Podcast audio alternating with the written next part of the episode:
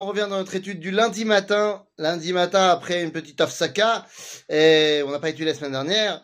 Pirkei Avot. Et voilà, Pirkei Avot, nous sommes toujours dans le chapitre 4, Mishnah 8. Perek Dalet, Mishnah Chet. Toujours dans les enseignements de Rabbi Ishmael, Berabi Yossi. Et Rabbi Ishmael, Berabi Yossi, ici, va donner un enseignement qui est directement donné au Dayanim, mais dans lequel nous avons aussi, nous, quelque chose à apprendre de très important.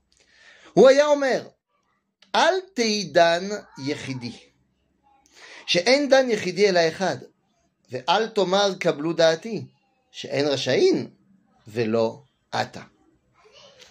Qu'est-ce qu'il vient nous apprendre ici, Rabbi Ishmael Rabbi Ishmael nous enseigne la chose suivante, Rabotai. Il parle aux Dayanim et il leur dit Al teidan yechidi. D'après la halacha, quelqu'un qui est Dayan mumche, eh bien, il pourrait, c'est-à-dire un, juge expert, eh bien, il pourrait rendre la justice tout seul. Il y a un cas qui se présente. S'il est expert, il pourrait rendre la justice seul. Mais bien que la halakha le lui permette, la Mishnah nous dit ne le fais pas. Ne le fais pas. Va demander l'avis aussi de deux autres rabbinim. D'abord, un, pour éviter les erreurs, et deux, même s'ils sont moins forts que toi, eh bien, le fait que tu prennes conseil et qu'ils ils puissent donner également leur avis va peut-être justement te permettre d'avoir un œil plus général. Toi, tu es moumré. Toi, tu es un, technicien de folie de ce cas-là. Et des fois, lorsque tu es extrêmement érudit dans un cas, eh bien, tu as tendance à aller voir les petits détails. Des petits détails, c'est très important. Mais quelquefois, à force d'être trop euh, perfectionné dans un sujet, eh bien, tu n'arrives plus à le voir de manière beaucoup plus simple et générale. Et donc, on te dit, pour que tu puisses rendre la justice comme il faut, sois pas tout seul. Mais entoure-toi de gens qui sont même moins forts que toi. Parce que ça va peut-être te permettre d'avoir une vision plus globale. Parce que le seul qui peut rendre la justice seul, qui en dan yachidi ela echad.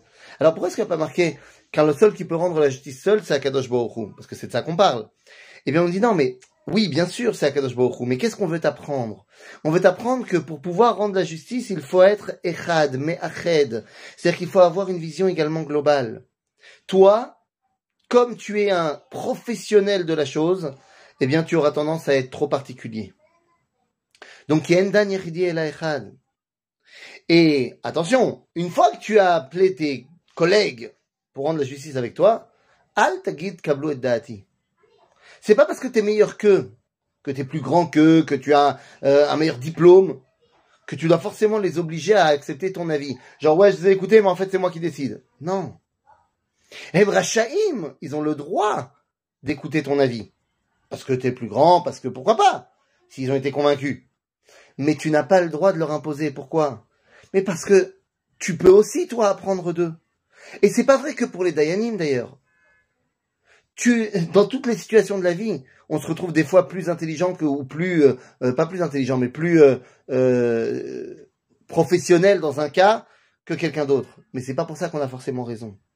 C'est vrai pour notre rapport avec tout le monde et notre rapport avec les rabbins. Le rabbin, il a plus de connaissances en Torah que moi. Mais ça veut pas dire qu'il a forcément raison.